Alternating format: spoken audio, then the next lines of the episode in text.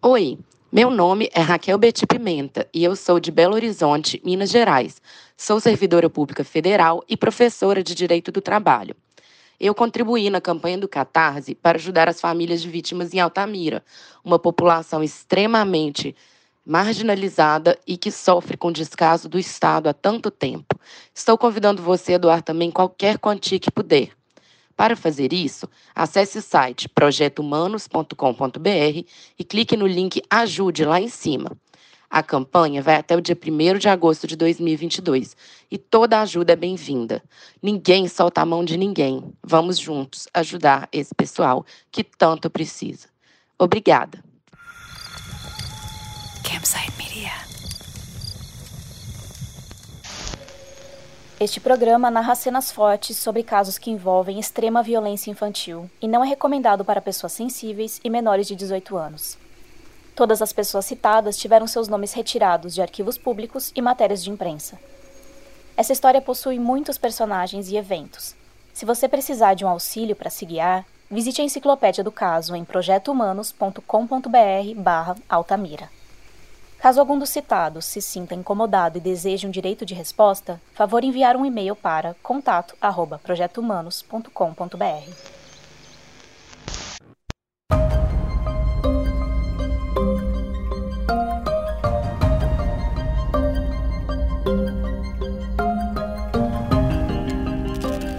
Eu não consegui determinar a causa de morte, uma vez que quando foi exumado o corpo já havia decorrido algum tempo de morte, né?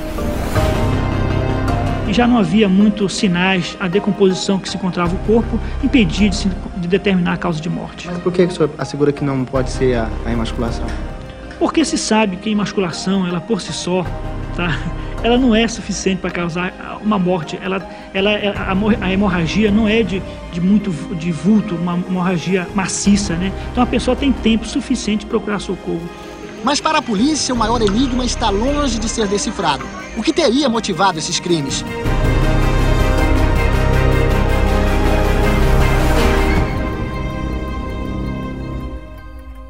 Eu sou Ivan Mizanzuki e este é o sétimo episódio de Altamira, a quinta temporada do Projeto Humanos. Se você não ouviu os episódios anteriores, pare, volte e ouça em sequência. A partir deste episódio, a história dos casos dos meninos de Altamira mudará radicalmente. E eu já preciso dar alguns avisos a vocês. O primeiro é que, ao mesmo tempo que essa é uma parte importante, ela também não é muito clara. É extremamente complexa e faltam documentos que poderiam nos esclarecer algumas dúvidas que surgirão. Nós vamos ter algumas pistas por matérias de imprensa da época que usaremos sempre que necessário para preencher algumas lacunas. Outra fonte bastante importante aqui serão alguns registros do comitê. O segundo aviso é que, dada a complexidade dessa parte, muitos nomes novos irão aparecer. Será muito fácil se perder no meio de tanta gente. Nós tentamos deixar tudo o mais claro, fácil e didático para vocês não se perderem, mas ainda assim pode ser complicado. Por isso é sempre bom relembrar que temos a enciclopédia do podcast para auxiliar neste trajeto. Vocês encontram ela no link projetohumanos.com.br barra Altamira e em seguida é só clicar no link Wiki de Altamira e pronto. E se você tem o hábito de ouvir esse podcast fazendo anotações, tenha certeza que você está pegando uma caneta com bastante tinta. O terceiro aviso é relembrar o alerta sobre conteúdo sensível que damos no início de todos os episódios. Neste capítulo, teremos relatos que envolvem temas bastante sensíveis, alguns de violência sexual. Se isso é um gatilho para você que está ouvindo, eu recomendo que não avance. Confira o resumo na enciclopédia ou peça para alguém ouvir e te passar um resumo depois.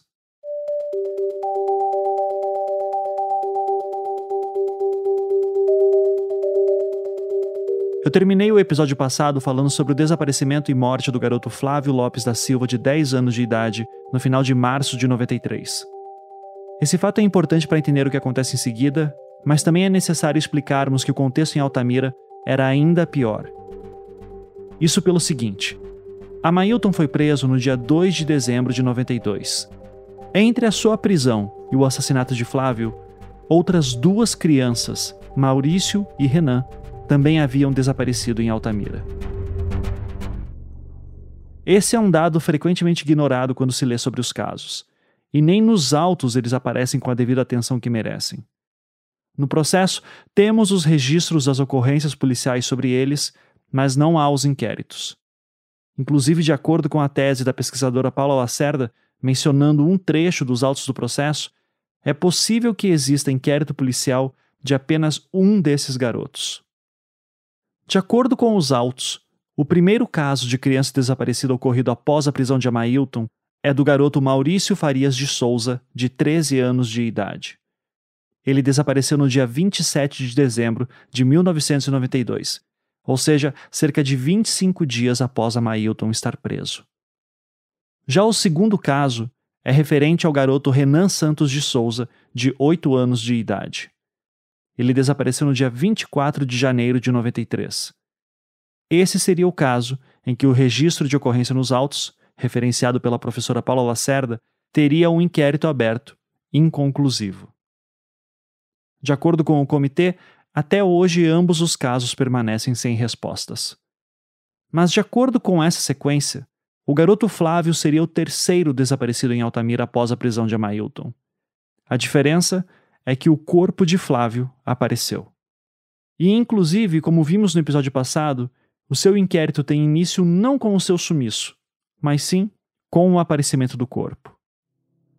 O que quero dizer aqui é que, mesmo com Amailton preso, os casos continuaram e pareciam ficar mais frequentes. E não era só isso. Se olharmos para os registros oficiais sobre as duas últimas vítimas fatais, ou seja, o garoto Clebson em novembro de 92 e Flávio em março de 93, a discussão que havia era de que as emasculações supostamente seriam diferentes dos casos anteriores. A situação fica ainda mais bizarra quando olhamos os registros que o comitê coletou.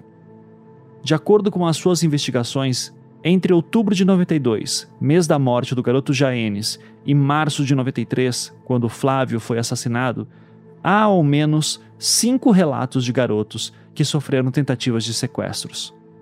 Desses casos, não há nada nos autos do processo produzido por autoridades, sobrando apenas os relatos de familiares nos materiais do comitê. Como exemplo, eu vou ler um deles aqui agora, que está num documento de 28 páginas do comitê, datado de 6 de outubro de 96, no qual relatam a história do caso e das vítimas. Este relato é referente a uma vítima de tentativa de sequestro, nomeada apenas pelas suas iniciais, SFS. Abre aspas. No dia 22 de novembro de 92, pelas quatro e meia da tarde, SFS, 13 anos, retornava para a escola. Caminhava para casa sozinho quando um Fusca branco parou ao seu lado e um dos ocupantes apontou uma arma de fogo para ele, mandando que entrasse no carro e não gritasse, senão ele atiraria. No carro estavam três pessoas, todas encapuzadas. Ele ficou no banco de trás, junto com um dos homens. Os dois que vinham na frente conversavam, mas ele não conseguiu escutar nada. O carro deu muitas voltas pela cidade. Quando já tinha anoitecido, o veículo enveredou pela rodovia Ernesto Ascioli. Uns 200 metros após a sede da AABB, logo depois da entrada do bairro da Colina, o carro parou embaixo de uma mangueira. Os dois homens que iam na frente, o motorista e o vestido de soldado, saíram e distanciaram-se, ficando fora do alcance visual. Transcorrido algum tempo, alguém chamou: Negão, vem cá. O homem que tinha ficado com SFS saiu do carro, indo ao encontro de seus companheiros. O garoto aproveitou o momento para experimentar a maçaneta da porta do lado oposto do motorista. Para seu espanto, estava aberta.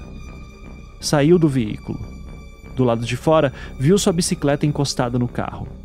Pegou-a, mas esta caiu.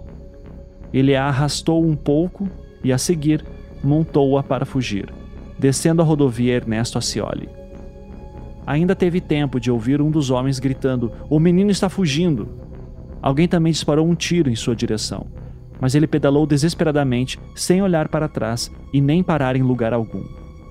Entrou na rua Abel Figueiredo e foi parar na casa da companheira do pai, na rua dos seis metros, onde chegou arrastando a bicicleta que, na fuga, tinha furado os pneus e amassado às rodas. Lá, encontrou um policial militar que se prontificou a levá-lo na delegacia de polícia. Nessa época, estavam em Altamira, em missão especial relacionada com a matança das crianças, os delegados Brivaldo Soares e Orion Clautal. SFS e sua mãe informaram o que ocorreu. Três policiais foram juntamente com o adolescente ao local onde ele conseguira fugir. No outro dia, o mesmo acompanhou novamente a polícia até o local. No transcorrer do seu depoimento na delegacia de polícia, os policiais acusavam o SFS e o pressionavam constantemente para que ele contasse a verdade. Diziam também que ele estava querendo acusar um colega, pois um dos investigadores tinha o porte físico muito assemelhado ao bandido que usava a escopeta, só não podendo afirmar que era ele por não ter visto o seu rosto. No ano de 1994, apareceram em sua residência dois homens brancos, bem vestidos, que se disseram policiais federais e apresentaram-lhe um documento da aspas juíza que seria uma autorização para que o menino fosse com eles até Belém, a pretexto de identificar um dos seus sequestradores entre alguns presos. A mãe achou essa história estranha e não acreditou em tais homens. Tratou de esconder o adolescente numa colônia afastada da cidade. Fecha aspas.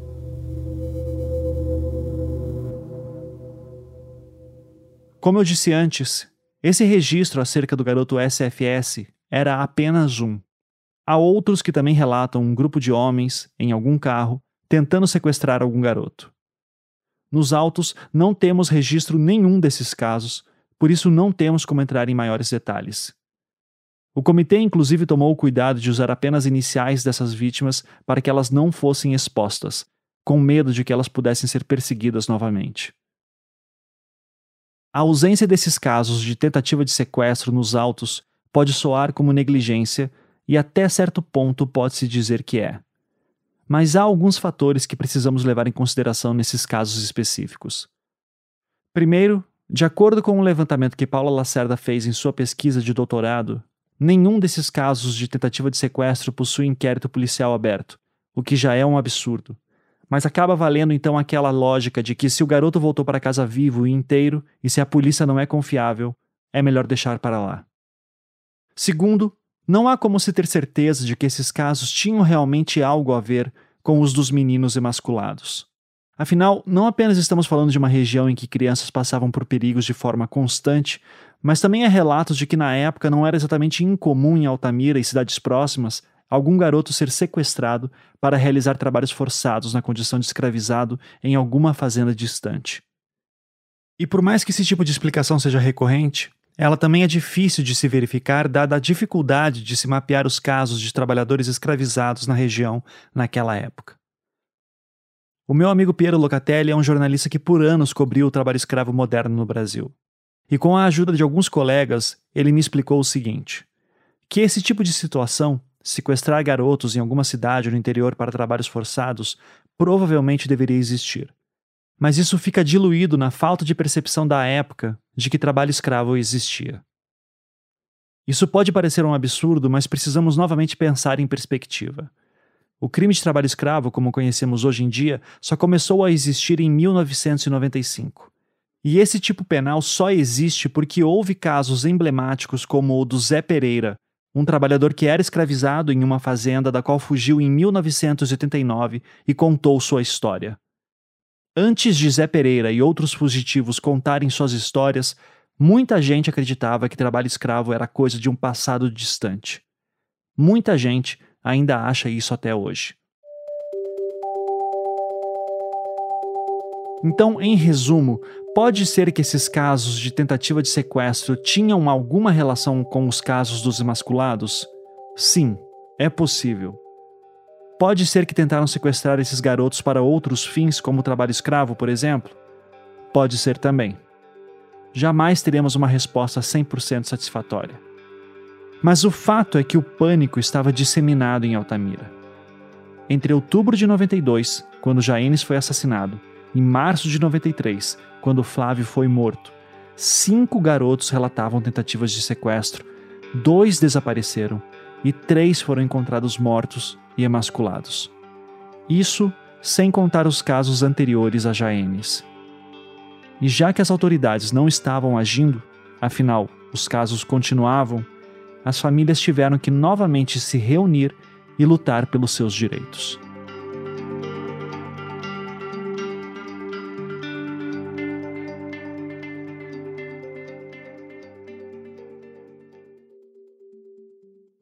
O Comitê em Defesa da Vida das Crianças Altamirenses, que teve seu surgimento discutido no primeiro episódio, só veio a ser oficialmente formado em junho de 93. Mas no final de março desse mesmo ano, ele já era bastante atuante, e seu núcleo originário levava o nome de Movimento contra a Violência e a Favor da Vida. Provavelmente por conta da presença de lideranças da Igreja Católica e ativistas sociais, tais como Antônia Mello, seus membros já possuíam contatos com políticos do Pará. Foi através dessa relação que os familiares de vítimas conseguiram ser atendidos em alguma medida. Na época, a deputada estadual Alda Maria, do Partido dos Trabalhadores, o PT, tornou-se uma porta-voz na capital dos anseios das famílias de Altamira. Nessa publicação do comitê de 1996 que citei há pouco, há mais informações sobre o que aconteceu em seguida. Abre aspas. As investigações policiais sempre foram precárias e sem continuidade. A Polícia Civil de Altamira, sem recursos humanos e materiais, deixou que preciosos elementos para um inquérito sério andassem perdidos, tornando extremamente difícil o esclarecimento dos fatos. Os laudos médicos impressionam pela sua superficialidade. A população se convenceu de que somente a ajuda da Polícia Federal e da Justiça Federal poderia esclarecer os fatos delituosos de Altamira e fazer acontecer a desejada justiça. O movimento contra a violência e a favor da vida, substituído logo depois pelo Comitê em Defesa da Vida das Crianças Altamirenses, se fez porta-voz desse anseio da comunidade junto ao CONANDA, o Conselho Nacional dos Direitos da Criança e do Adolescente, ao Ministério da Justiça, ao Congresso Nacional e a outras instâncias estaduais e federais.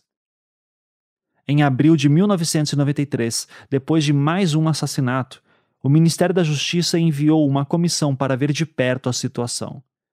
Os representantes do ministério ficaram estarrecidos ao constatar o desaparelhamento da polícia, a falta de vontade política para elucidar os casos, o desamparo da população, o desespero das famílias e prometeram a ajuda de Brasília. Fecha aspas. A visita do Conanda em abril de 93 foi um marco importante para o processo. Dessa visita foi elaborado um relatório, datado de 12 de abril de 1993, assinado pelo Dr. Augustino Pedro Veit, que era um conselheiro do Conanda por conta da sua atuação no Movimento Nacional de Meninos e Meninas de Rua. Nessa visita, o Dr. Veit buscava entender melhor as situações que as famílias das vítimas passavam e se alguma medida estava sendo tomada. Eu não consegui uma cópia integral do seu relatório, mas o comitê colocou alguns trechos dessa publicação. De acordo com o comitê, o relatório constatava a total falta de assistência que as famílias passavam e o clima de pânico geral em torno da segurança das crianças. Acerca das investigações existentes e das informações que se tinham pela população, um dos trechos do relatório do Dr. White que consta no material do comitê é o seguinte: abre aspas. Em relação às motivações dos crimes praticados, as informações e indícios levam a formular duas hipóteses. Primeira, que os autores sejam portadores de anomalias psíquicas e mentais ou psicopatas. Segunda hipótese é de que os criminosos tenham ligações com grupos de magia negra ou seitas. Neste caso, é bem provável que tais grupos ou seitas sejam de fora do município. Fecha aspas. Esse trecho do relatório do Dr. White é bastante revelador sobre o que era comentado sobre os crimes da época. Mas o que mais chama a atenção é como já se havia cristalizado a ideia de um grupo de pessoas responsáveis. Afinal, ele se refere aos casos sempre como tendo criminosos, no plural. E novamente vemos a menção à magia negra ou seitas aparecendo. Dessa vez, de forma nada tímida, como era na época da prisão de Amailton.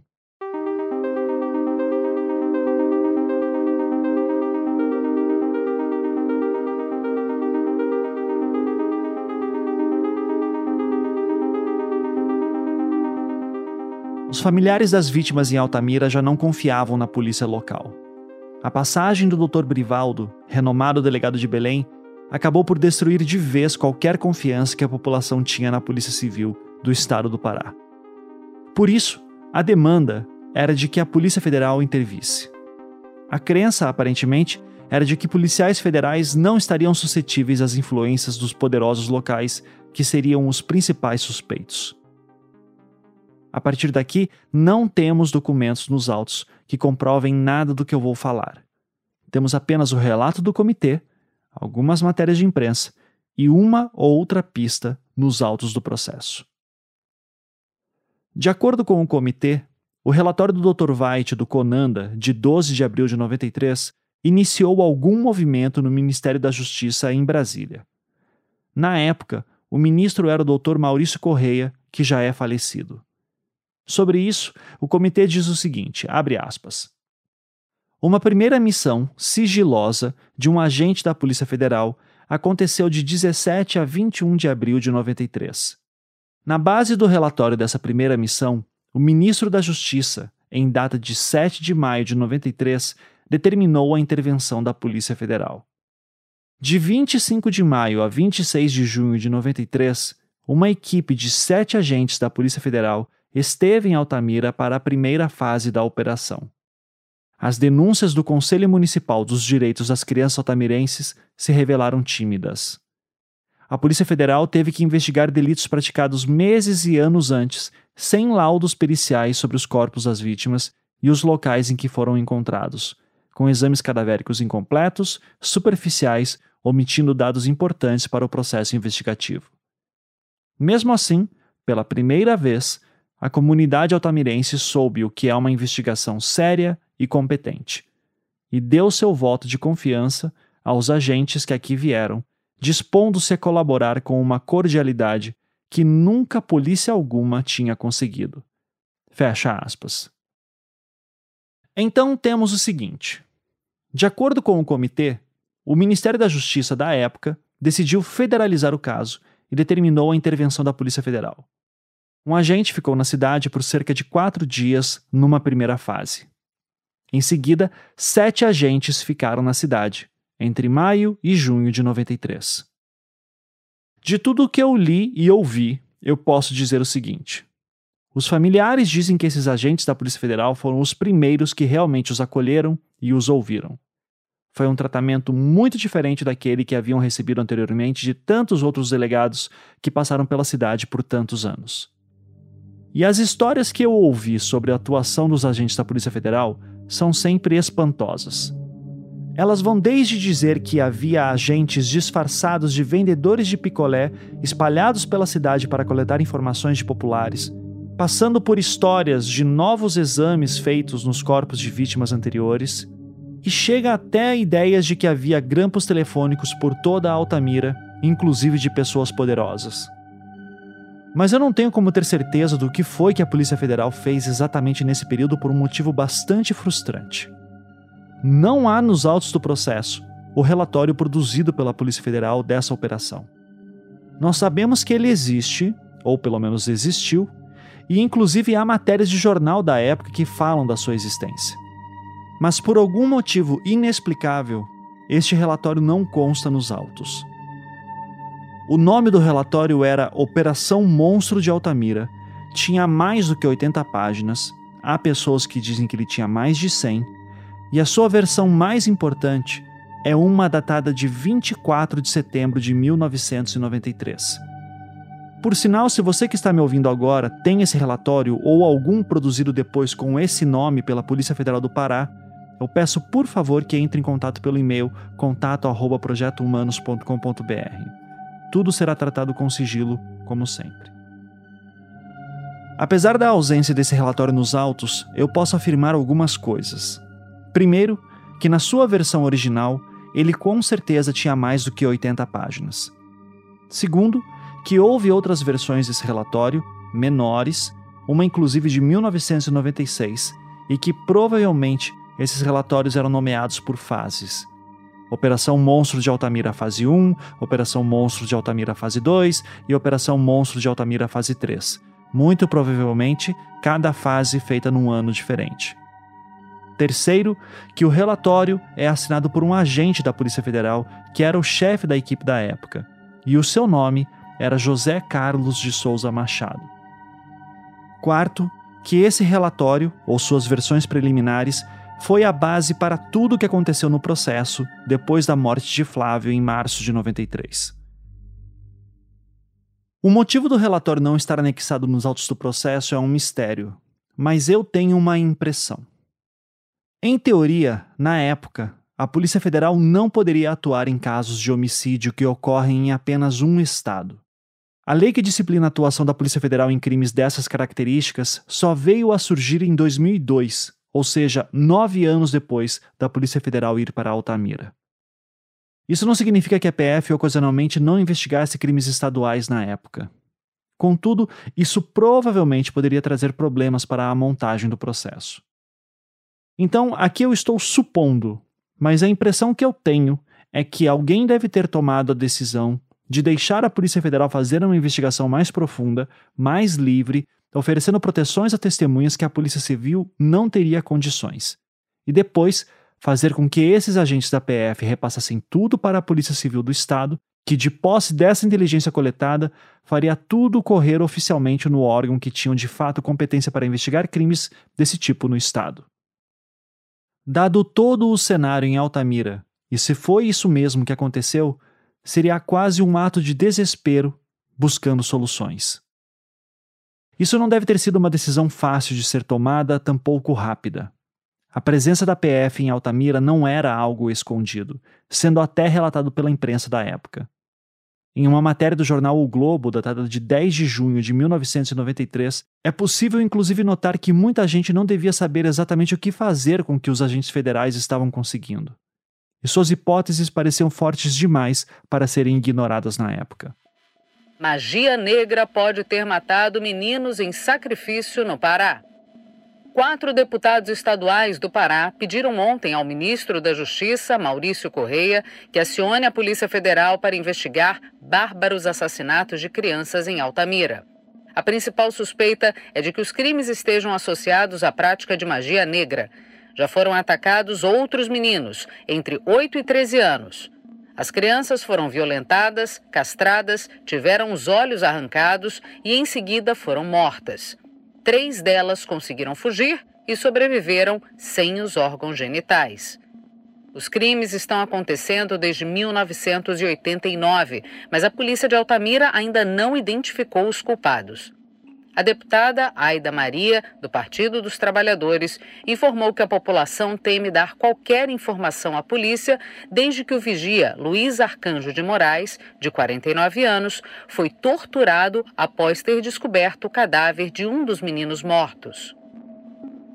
Um dos suspeitos presos pela polícia, Rotílio Rosário, foi torturado e morto no quartel da Polícia Militar, segundo a deputada, o que aumenta o terror da população. Outro suspeito, Amailton Madeira Gomes, está preso em Belém, mas depois da prisão houve outros crimes. O deputado Aldir Viana, do PSDB, informou que as circunstâncias em que os assassinatos foram cometidos levam a crer que os crimes são praticados por mais de uma pessoa. O número de mortos também deve ser maior do que o de cadáveres já encontrados. Aida disse que os órgãos genitais e os olhos são arrancados dos corpos com bisturi, com uma técnica muito apurada, o que leva a acreditar que é um trabalho profissional executado por um médico ou veterinário. O deputado federal Paulo Rocha, do PT do Pará, que acompanhou os deputados estaduais, afirmou que na próxima semana terá o resultado das investigações preliminares já feitas na área pela Polícia Federal. Eles querem agora que um grupo especial da PF siga até a região para encerrar as investigações. Para o deputado, as polícias e a justiça da região não são confiáveis. Aparentemente, esse grupo especial da PF nunca chegou a acontecer. Essa matéria é de 10 de junho de 93. De acordo com o comitê, os agentes da Polícia Federal já estavam em Altamira desde 25 de maio e encerrariam seus trabalhos no dia 26 de junho. Contudo, antes de avançarmos nessa questão sobre as investigações, eu preciso fazer um comentário sobre uma outra passagem da matéria que vocês ouviram há pouco. Especificamente sobre a passagem que menciona que o vigia Luiz Arcanjo de Moraes teria sido torturado por ser um suspeito após ele ter descoberto o corpo do garoto Flávio. Como já mencionei no episódio anterior, nos autos do processo não há detalhes sobre esse episódio. Há inclusive um depoimento de Luiz Arcanjo, mas ele não fala nada sobre torturas. Nós apenas sabemos que o vigia teria sido torturado através de matérias de imprensa da época e materiais do comitê. O ponto que é importante ser aprofundado por nós é que o caso do vigia não era o primeiro que vinha com esse tipo de denúncia. Isso teria ocorrido no final de março de 93, e Amailton já estava preso desde o final de novembro de 92.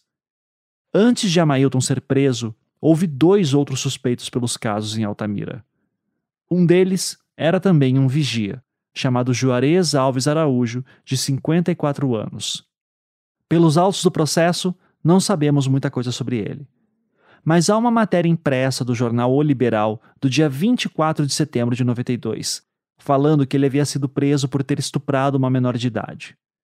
Isso ocorreu cerca de uma semana antes do garoto Jaene ser assassinado em outubro. A prisão de Juarez gerou enorme comoção em Altamira, e de acordo com essa matéria, a população queria linchá-lo.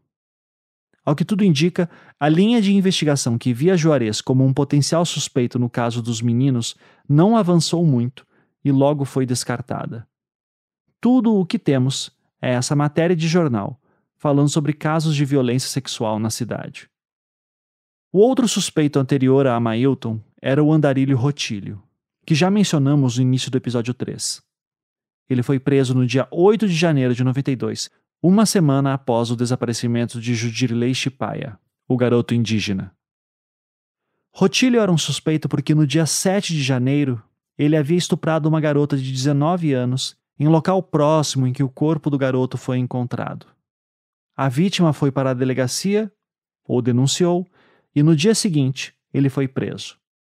Por ser um crime de natureza sexual justamente naquele local, ele tornou-se o suspeito principal do caso dos meninos emasculados. Nos depoimentos que prestou, Rotílio confessava o estupro contra a garota, mas negava ter cometido os crimes contra os meninos. Para as famílias das vítimas, o caso de Rotílio é considerado mais um capítulo de ações desastrosas da Polícia Civil e serve também como exemplo de como o caso da morte de Judirley no início de 92 é um ponto importante da história. Naquela época, até então havia ao menos quatro casos que se destacavam. José Sidney, o primeiro sobrevivente, que se acreditava morto, havia sido atacado em julho de 89. O segundo sobrevivente foi atacado em novembro de 89. Van de Clay, o terceiro sobrevivente, foi atacado em setembro de 90. Ailton Fonseca do Nascimento seria a quarta vítima que desapareceu em maio de 91 e teve sua ossada encontrada em junho do mesmo ano. Pelo estado avançado de decomposição, não era possível atestar com certeza absoluta se Ailton teria sido emasculado antes de morrer.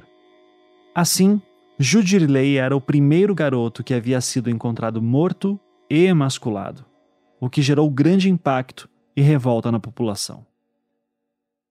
O delegado de Altamira na época era o Dr. Carlos Augusto Mota Lima.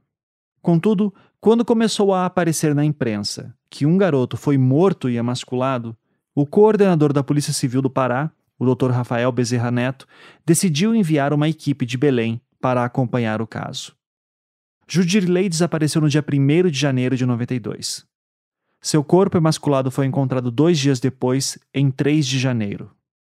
No dia 6, essa equipe de policiais de Belém chegou em Altamira para auxiliar nas investigações. Ela era composta pelo menos por quatro policiais, sendo um deles o delegado Bertolino Neto. No dia 7, a garota foi estuprada por Rotílio, num local próximo onde Judirley foi encontrado. No dia 8, essa equipe de Belém realizou a prisão de Rotílio.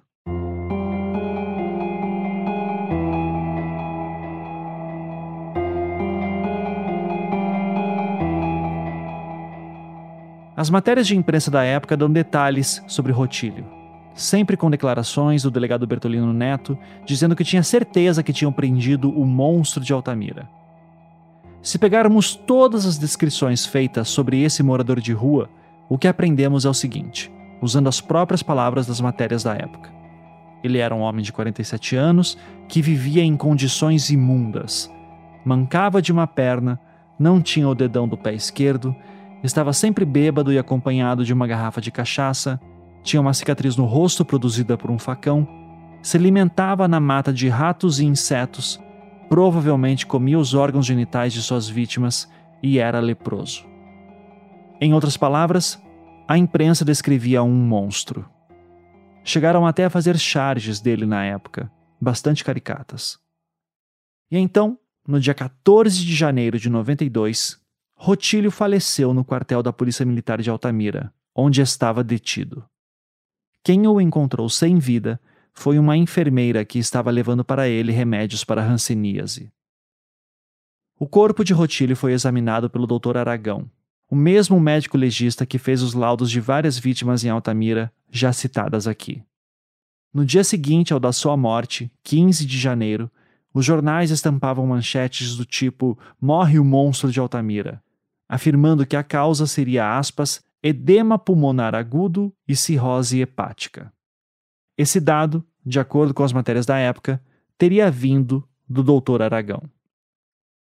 Em todas as conversas que eu tive sobre os casos dos meninos de Altamira, tanto com pesquisadores quanto pessoas que vivenciaram aqueles anos, eu nunca ouvi ninguém afirmar que acredita que Rotílio havia realmente morrido de cirrose. Eu mesmo, para ser sincero, acho difícil de acreditar que essa realmente tenha sido a causa da morte dele. Então, de certa forma, isso criou uma nova camada de desconfiança com a polícia em Altamira.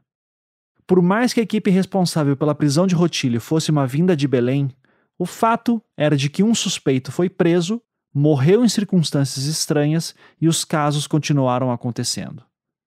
Não apenas isso, a população também acreditava ter motivos para desconfiar do principal médico legista da cidade, o Dr. Aragão. Afinal, os jornais diziam que ele afirmava que Rotílio havia morrido de cirrose. Daí, se ele estivesse inventando uma história para livrar a polícia de abusos contra um preso, não seria ele capaz de esconder detalhes sobre poderosos envolvidos nos crimes também? No material que eu coletei, eu não consegui encontrar nenhuma declaração de pessoas desconfiadas do Dr. Aragão em si, muito menos nessas palavras que eu acabei de falar. No máximo, eu encontrei publicações do comitê afirmando que os poucos laudos existentes das vítimas de Altamira seriam mal elaborados. Lendo eles, a minha opinião é de que eles realmente poderiam ser mais completos, mas também não me parecem ser os piores laudos de necropsia que eu já li, especialmente naquela época e circunstância. Apesar de eu nunca ter encontrado uma declaração específica de alguém que desconfiasse do Dr. Aragão, o fato é que anos depois ele mesmo viria a se tornar um político conhecido na cidade. Nas eleições de 2008, ele concorreu a vereador e foi eleito.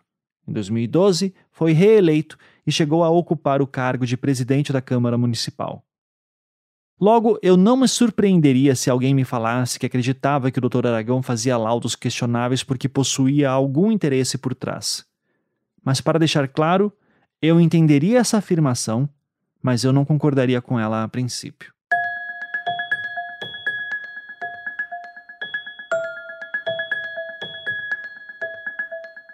O fato curioso disso tudo é que, se lermos o laudo de necropsia de Rotílio, não há trecho algum em que o Dr. Aragão afirme que a causa da morte dele fosse cirrose ou coisa parecida, tal como a imprensa noticiou.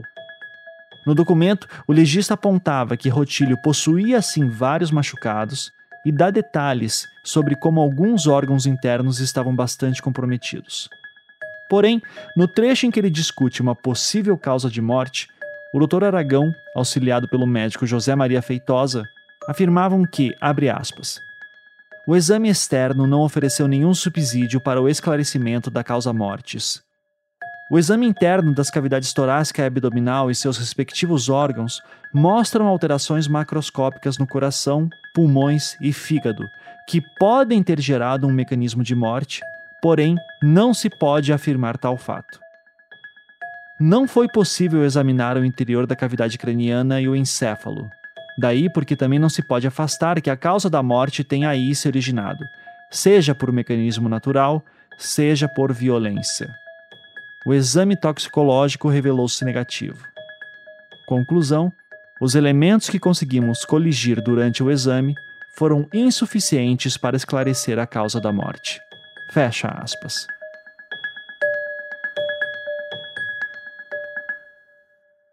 Apesar de ser isso que está escrito no laudo de necropsia de Rotílio, algo que era bem diferente do que a imprensa noticiou, tal informação não parece ter chegado na população.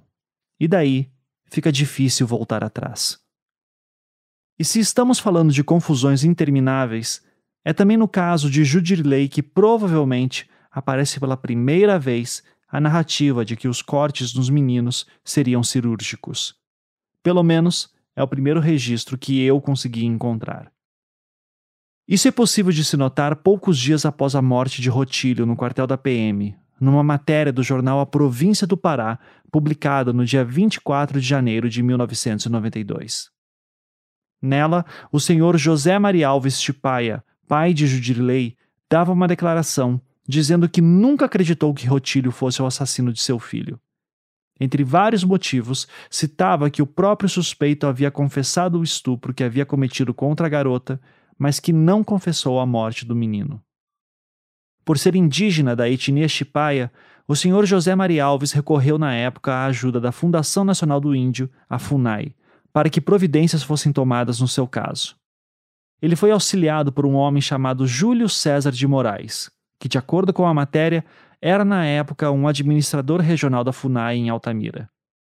Em certo trecho dessa matéria da província do Pará, lemos o seguinte: abre aspas. E quem afinal matou Jujirley? Ou quem é o verdadeiro monstro de Altamira? José Maria Alves diz que cabe à polícia, através de novas investigações, responder essas indagações. Mas tanto ele como o administrador regional da FUNAI em Altamira, Júlio César de Moraes, e grande parte da população do município compartilham da opinião de que as mortes de crianças que vêm ocorrendo na cidade nos últimos anos não têm um só autor e são praticadas por entendidos em anatomia humana. Os cortes nos genitais das crianças não são coisa de bandido com baixo nível intelectual, mas de peritos, tal a precisão com que são feitos. Por isso é que a opinião pública acredita que haja uma verdadeira máfia assassinando crianças para, supostamente, exportar seus órgãos genitais para laboratórios no exterior, afirma o administrador regional da FUNAI. Fecha aspas. Como citei no episódio 4, na época da morte de Clebson, que ocorreu 10 meses após o assassinato de Judirilei, naquela matéria do SBT anexada nos autos do processo, o repórter mencionava que aquele garoto teria sido morto num ritual satânico. Naquele mesmo episódio, com base num relatório de 1994 de uma CPI realizada com o intuito de se investigar crimes de abusos contra menores no Brasil, eu expliquei que essa conclusão do ritual satânico era a etapa final das suspeitas das famílias das vítimas de Altamira. Lembrando, num primeiro momento, eles acreditavam que seria um serial killer. Depois, ao suspeitarem de que havia mais pessoas participando dos crimes, começaram a acreditar num grupo que retirava os órgãos sexuais dos meninos para transplantes. Por fim, ao descobrirem que isso não era medicamente possível, continuaram as suspeitas de um grupo por trás dos crimes mas dessa vez passaram a crer que o intuito seria de rituais de magia negra. Se olharmos para a linha do tempo dos casos concretos de emasculação que ocorreram em Altamira até janeiro de 1992, Judirley seria a quarta vítima e a primeira a ser encontrada morta. As vítimas anteriores seriam os três sobreviventes, o primeiro, que foi atacado em julho de 89, na época de Judirilei, era acreditado como estar morto. O segundo sobrevivente foi atacado em novembro de 89 e o terceiro em setembro de 90. Ou seja, se havia gente dizendo que os cortes eram cirúrgicos já na época de Judirilei, no início de 92, isso teria que ser com base nos casos do segundo e do terceiro sobreviventes, além de Judirilei, é claro. Contudo, os primeiros exames de sanidade física que foram feitos nesses garotos, pelo menos que se tem registro nos autos, datam do dia 13 de janeiro de 1992, ou seja, anos após os ataques que sofreram e exatamente na época em que Rotílio estava preso como suspeito. E isso é importante de se salientar porque nessa época os sobreviventes já haviam passado por cirurgias reparadoras. Logo, não há como se ter certeza, com base na documentação oficial, de como eram exatamente os cortes que os garotos sofreram no dia que foram atacados. Inclusive, nos autos do processo, há uma carta escrita à mão do Dr. Lourival Barbalho, o cirurgião que realizou as primeiras cirurgias nos sobreviventes. Datada de agosto de 2003, ou seja, mais de 10 anos após começar a atender os garotos, ele afirmava o seguinte: abre aspas. Declaro que o segundo sobrevivente foi atendido por mim, ainda todo envolvido por uma lama tipo tabatinga, que o salvou da morte, pois funciona como hemostático. A lesão que provocou a emasculação total me pareceu ter sido feita por pessoa com habilidade suficiente para produzir uma lesão linear e não contusa. Fecha aspas. Notem que a descrição pessoa com habilidade para produzir uma lesão linear não contusa não é o mesmo que habilidade cirúrgica. Um açougueiro ou um caçador, por exemplo, teriam essa habilidade também. Sobre registros da época dos ataques, na falta de exames de corpo delito, temos no máximo relatos na imprensa. E um exemplo é uma matéria do jornal O Liberal, de 18 de novembro de 89, que narra como teria sido o ataque que o segundo sobrevivente sofreu. De acordo com a matéria, após levar o garoto para o mato, aspas, o homem tirou um lenço do bolso, onde estava escondido com uma navalha, com a qual ele obrigou o menino a tirar a roupa e depois lhe cortou os órgãos genitais com um único golpe, indo embora logo depois, deixando-o abandonado no local. Fecha aspas. Já no caso de Judirley, o garoto desapareceu no dia 1 de janeiro de 92. Foi encontrado dois dias depois, no dia 3 de janeiro. Seu exame de necropsia foi feito apenas no dia 8 de janeiro, após ser exumado, o que significa que seu corpo já estava em estado bastante avançado de putrefação. Talvez por isso, no laudo do Dr. Aragão, não há detalhes sobre as características do corte, limitando-se apenas a dizer que, aspas, observamos amputação completa de pênis e bolsa escrotal. Sobre esse laudo de Judirley, cabe também um comentário importante. Os familiares do garoto sempre afirmaram que ele tinha buracos de tiros em seu corpo. Contudo, em seu laudo, o Dr. Aragão afirmava que o garoto possuía três marcas arredondadas que não chegaram a perfurar a pele na coxa esquerda, acima do supercílio esquerdo e do lado esquerdo da mandíbula.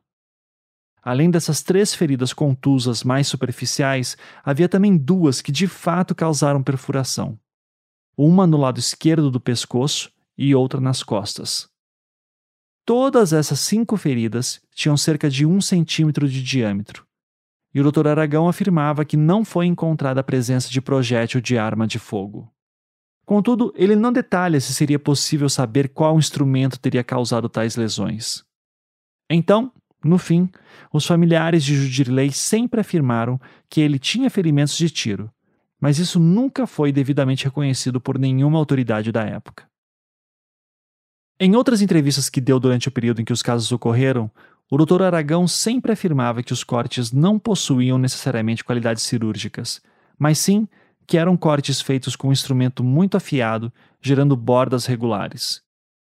É possível que isso passasse uma impressão a leigos que os cortes eram precisos a ponto de serem cirúrgicos, mas não temos como afirmar com toda certeza se foi essa a confusão que aconteceu ou se houve alguma confusão mesmo.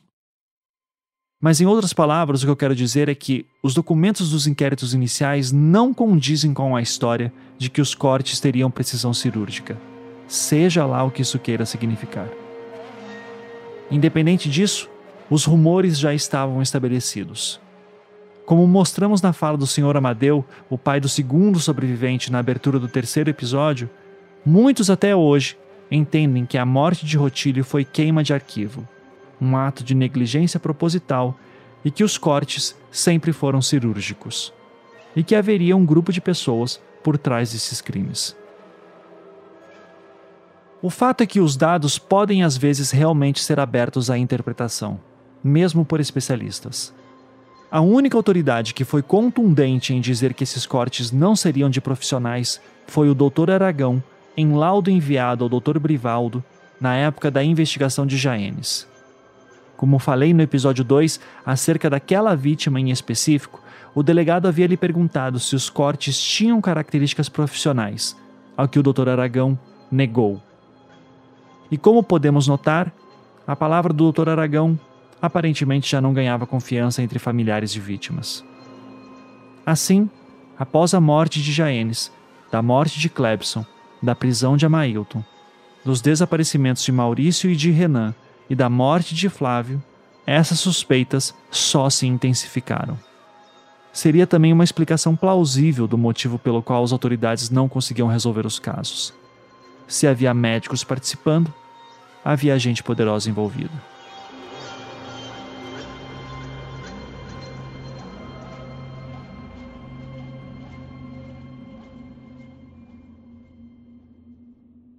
Quando olhamos os autos do processo, o que vemos é o seguinte: durante todo o mês de fevereiro de 93, ocorreram os depoimentos da fase de juízo contra e a favor de Amailton Madeira Gomes.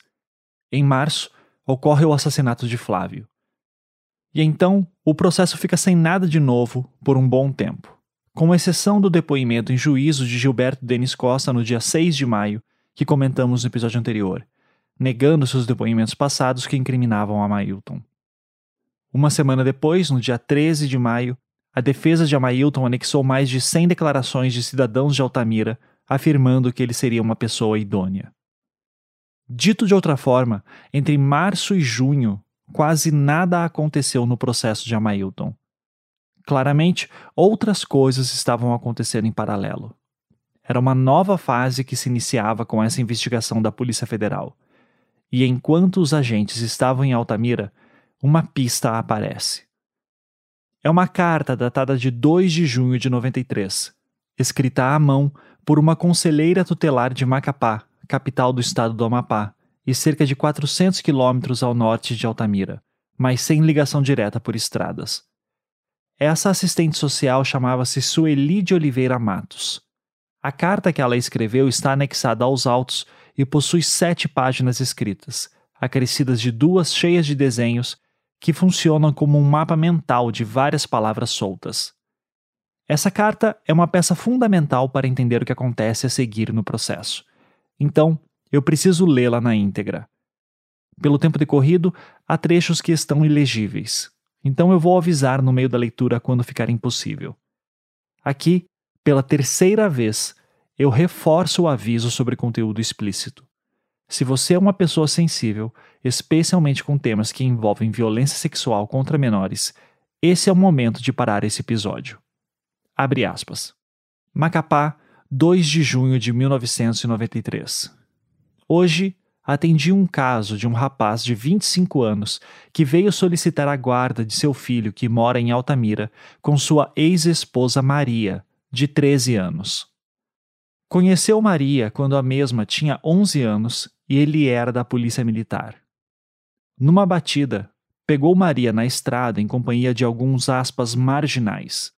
Levou para a delegacia e lá manteve relação sexual com Maria. Ela não era mais moça e depois que transaram, ele achou que deveria morar com ela. Ele disse que começou a amar Maria, mas ela não se comportava como esposa e sempre ficava dando bola para os outros rapazes. Sempre que ele estava com raiva, ele chegava em casa e ordenava a Maria a ficar no quarto trancada, esperando a raiva dele passar. Um certo dia, ele chegou em casa e andava, trecho ilegível. Nesse dia, ele deu uma revista para Maria ler, sendo que enquanto ela iria ler a revista, ele iria limpar a casa. Na verdade, ele queria pegar Maria namorando com o um rapaz que morava próximo de sua casa. Uma hora, ele saiu de dentro de casa e pegou a Maria olhando para o rapaz. Nesse momento, ele sacou de uma arma, apontou para o rapaz e fez Maria entrar para dentro de casa. Bateu nela e deixou-a trancada. Em Altamira, ele era conhecido como justiceiro onde chegava. A população respeitava, pois ele colocava ordem na cidade. Por volta de 1991, já aproximadamente era mês de junho, ele saiu e foi transferido para a cidade de Santarém, cidade próxima de Altamira, pois havia cometido um homicídio no qual repercutiu e o quartel da PM transferiu o mesmo. Maria foi com ele. No entanto, a menina estava grávida e o policial Carlos achou por bem ir para a cidade de Monte Alegre, onde mora seus pais. Lá, a Maria teve um filho chamado Elielton. Após o parto, retornaram para Santarém, pois Maria não conseguiu viver longe dos pais. Até então, as confusões em Altamira se acalmaram. De Santarém, retornaram para Altamira e lá Maria ficou com seus pais juntamente com Carlos e o menino Elielton. Carlos retornou suas atividades, porém as pessoas não mais respeitavam ele. Isso deixava ele com raiva, pois não entendia o porquê das pessoas não respeitarem se ele só tinha feito o bem, segundo o próprio Carlos Alberto dizia. No entanto, ele não passava de um mero policial e que se ocupava de outras funções como segurança. Maria desistiu de conviver com Carlos, porém, sua vontade não foi respeitada, pois Carlos invadia a casa dos pais de Maria e buscava ela na marra. Chegou a adoecer de tanta raiva. Carlos disse que todos os seus problemas eram resolvidos com o revólver. Ele é apaixonado por arma e gosta de atirar. Acha um esporte prazeroso. Quando ele estava relatando sua vida para mim, ele lembrou que em Monte Alegre pegou malária e foi internado no hospital de lá. Maria foi visitá-lo, só que na passagem para o hospital encontrou um amigo de Carlos e ficou de prosa com o outro PM. Nesse momento, passa uma irmã de Carlos e diz que ia contar para o irmão. De fato, contou. Isso deixou Carlos irado e se levantou já com a arma na mão. Porém, desmaiou. Quando saiu do hospital, foi se entender com Maria e o soldado. No entanto, o soldado afrouxou e disse que a culpa era de Maria. Chegou em casa e torturou Maria. Eu comecei a aprofundar a questão do amor e da atração sexual. Ele disse que amava a Maria e que fazia de tudo com ela: sexo oral, anal e que adorava ver ela gozar. Nunca usou violência na hora do sexo. Sempre conseguiu convencer ela de transar. Voltei os assuntos para Altamira e ele voltou a falar da Maria. Disse que ele tinha atração sexual pela irmã de Maria e me mostrou uma fotografia da menina. Em 1992, a irmã de Maria estava com 11 anos. Num certo dia, ele foi tomar banho em sua casa e, quando saiu do banheiro, a irmã de Maria tinha chegado, mas Maria não estava em casa.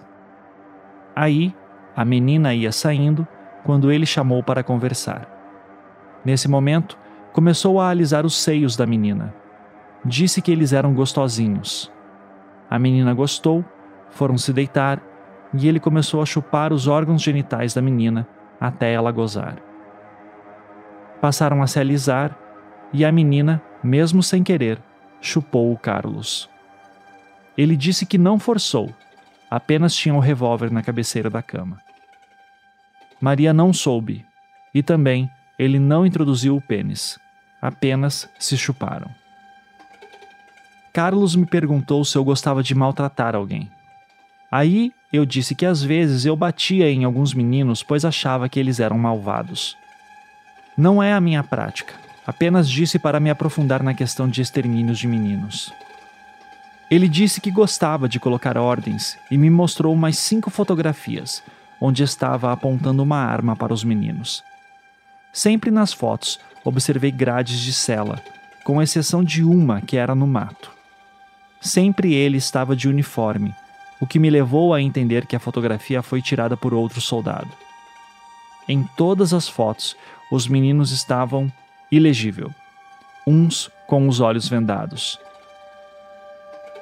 Carlos me disse que hoje estava preocupado com seu filho, pois disse que em Altamira ele era segurança do Tadeu, dono de posto de gasolina em Altamira, propriamente numa localidade chamada Mutirão, e que o Tadeu era o mandante de tirar aspas o piu-piu dos meninos.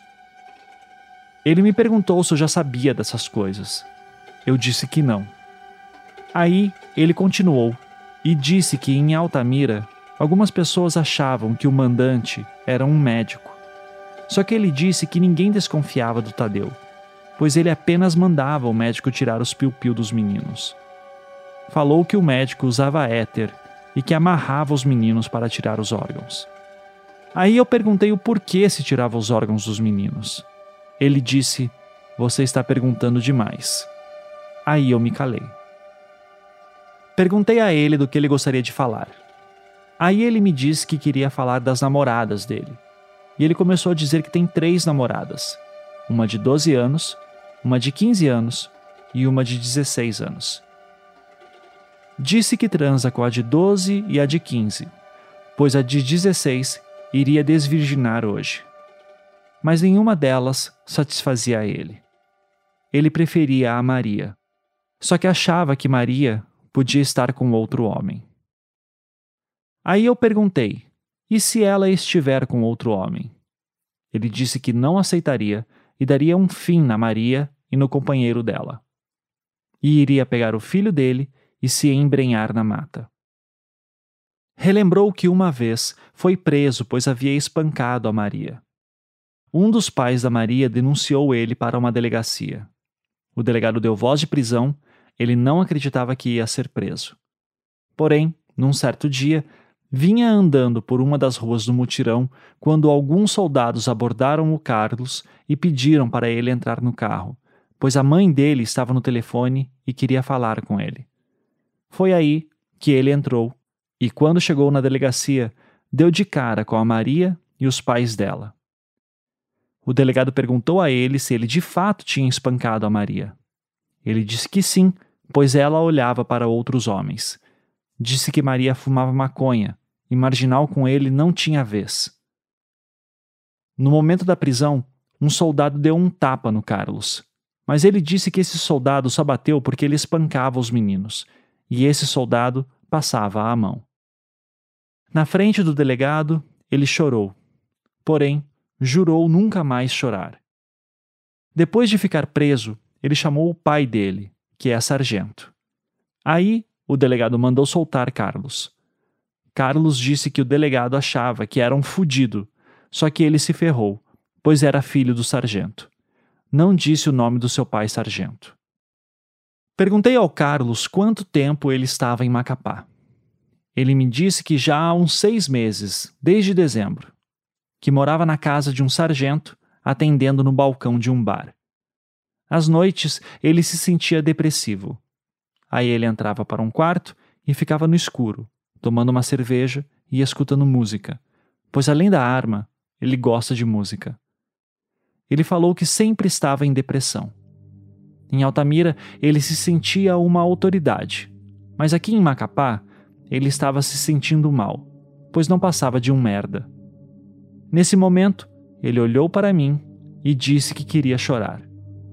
Eu disse a ele que, se era a vontade dele, que podia chorar. Então ele colocou a mão no rosto e passou alguns segundos e falou que não ia mais chorar, pois ensinaram a ele que homem não chora. Eu disse a ele que chorar faz bem. Ele voltou a colocar a mão no rosto, porém não chorou. Olhou para mim novamente e disse que a perspectiva de vida dele estava em Maria. Fez uma comparação.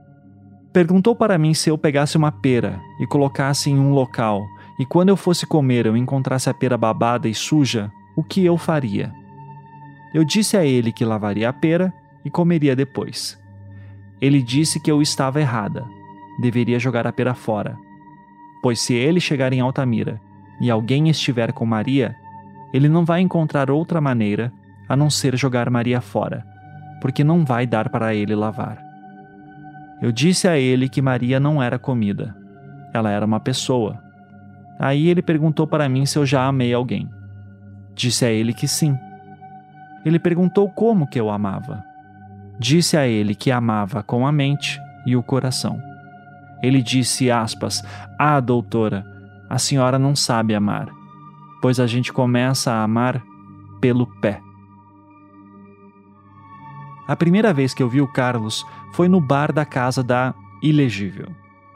eu vinha andando com minha filha Hannah. Aí, ele estava encostado em um carro Fusca cor preta. Ele pediu para pegar a Hannah. Eu deixei, só que Hannah não quis ir. Aí ele me falou se eu tinha um tempo para falar com ele. Disse que ia em casa e depois voltava. Deixei Hannah e voltei para falar com ele. Aí ele me perguntou o que era preciso para ter a guarda do seu filho que morava em Altamira. Eu falei a ele que telefonasse para o conselho tutelar. Peguei e dei o telefone para ele. E ele me deu o telefone dele, só que eu não dei importância e joguei o telefone dele fora. Vim embora para casa. Minha casa fica em frente ao bar da mamãe. Voltei ao bar e ele me chamou. Disse que se fosse casado comigo, iria matar os homens que olhassem para mim. Eu apenas sorri e entrei no bar. Quando eu procurei por ele, vim a perceber que ele estava acompanhado com cinco policiais da PM. Todos estavam sem farda. Não dei importância e vim para casa dormir. No outro dia, ele compareceu no conselho tutelar. Quando ainda conversava com ele, já próximo dele ir embora, perguntei o porquê ele tinha se afastado de Altamira para Macapá. Ele olhou para um lado e para o outro e falou numa tonalidade baixa. Eu estuprei uma menina e aí meus outros amigos também estupraram. Aí descobriram e quiseram linchar a gente. Aí tivemos que fugir. Eu não posso voltar para Altamira porque querem me pegar. Ele levantou e disse que já ia embora e que iria me procurar, porque gostou de mim e quer a guarda do menino. Disse que eu tenho uma cabeça legal e perguntou qual livro que eu gostava. Aí eu falei o nome de uns três livros. Terminamos a conversa, ele saiu numa bicicleta e foi embora. Nome: Carlos Alberto dos Santos Lima, 25 anos. Carlos apresenta um desequilíbrio grande. Na mesma hora que sorri muito, tem a facilidade de falar sério e legível. Sempre preocupado com as horas. É um rapaz moreno, ainda usa o cabelo com um corte de soldado e gesticulava muito com as mãos. Sempre que falava do seu revólver, ele fazia o gesto e o som do tiro. Não confia em ninguém. E quando eu perguntava alguma coisa, ele fixava dentro dos meus olhos para responder. Na hora de nos despedirmos, pediu permissão para falar-me uma única frase: A senhora é muito gostosa. E saiu dando risada. Observação: o Conselho Tutelar não tomou conhecimento deste caso, pois não houve registro de ocorrência e o Carlos só foi ouvido por mim. Eu quis, no momento que ele relatava, escrever tudo o que ele falava, só que ele não permitiu. Aí eu apenas rabisquei alguns desenhos e algumas palavras. Segue o papel que eu escrevi no momento que ele relatava. Sueli de Oliveira Matos, conselheira tutelar. Fecha aspas.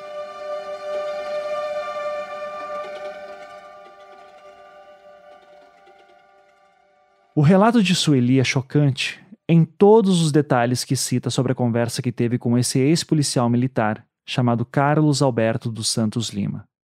No processo, ele é chamado tanto de Carlos Alberto como pela alcunha da época de policial militar, A. Santos. A. Santos. Na carta, a conselheira tutelar chama a ex-esposa de Carlos Alberto de Maria, mas esse não é o seu verdadeiro nome. O verdadeiro nome dela aparece em outros momentos dos autos, mas eu não vou revelar aqui. Afinal, como vocês ouviram, ela era apenas uma criança de 13 anos na época. Sobre elas, não há muitas informações no processo. Há depoimentos que confirmam algumas coisas que Sueli relata na carta, mas nada muito substancial. O que aconteceu com Maria e seu filho é um mistério. E confesso que, para mim, é também uma angústia. Para o caso em si, o que importava no relato de Sueli era o trecho em que Carlos Alberto citava suas atividades em Altamira. Especificamente sobre o fato de que ele fazia bicos como segurança e que teria trabalhado com um homem chamado Tadeu, dono de um posto de gasolina que, de acordo com ele, seria o mandante dos casos de crianças mortas e emasculadas em Altamira. De acordo com a polícia e o Ministério Público, Tadeu era, na verdade, Amadeu Gomes, pai de Amailton. No decorrer do processo, Sueli prestou alguns depoimentos. Em todos, os seus relatos são bastante consistentes com o conteúdo da carta. As palavras mudam um pouco, mas o conteúdo é sempre o mesmo. Em um desses depoimentos, datado de 24 de junho de 94, ela explicava o que havia feito com a carta que li há pouco. De acordo com ela, ela já sabia dos casos dos meninos de Altamira, pois era muito amiga do padre Bruno Sec, de Belém do Pará importante liderança religiosa e ativista social que mencionamos no primeiro episódio. Ele foi um dos fundadores do movimento República de Emaús, que atua até hoje na causa pela garantia dos direitos de menores.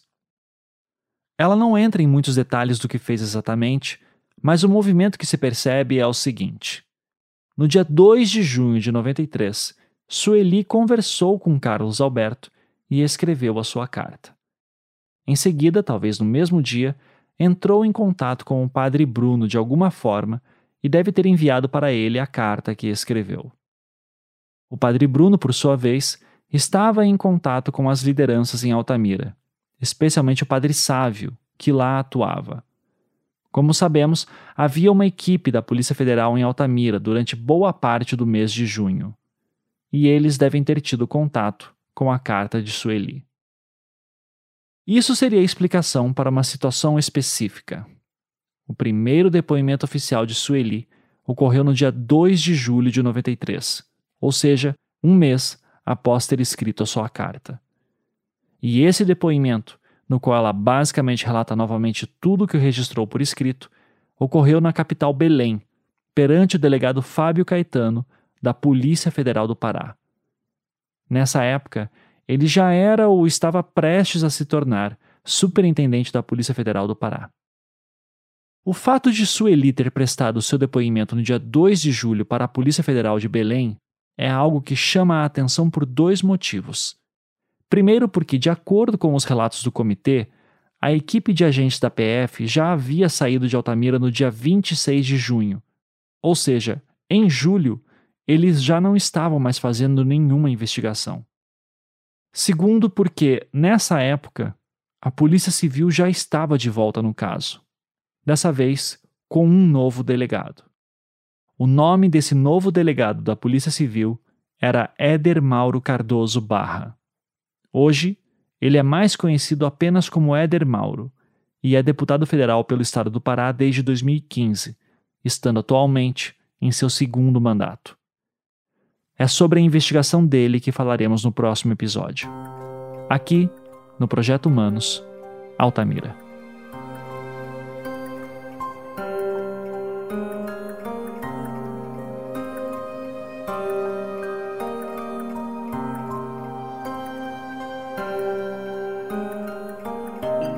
Projeto Humanos é um podcast em formato storytelling criado e produzido por mim, Ivan Mizanzuki, financiado pela Campside Media distribuído pelo Globoplay e com a colaboração de várias pessoas.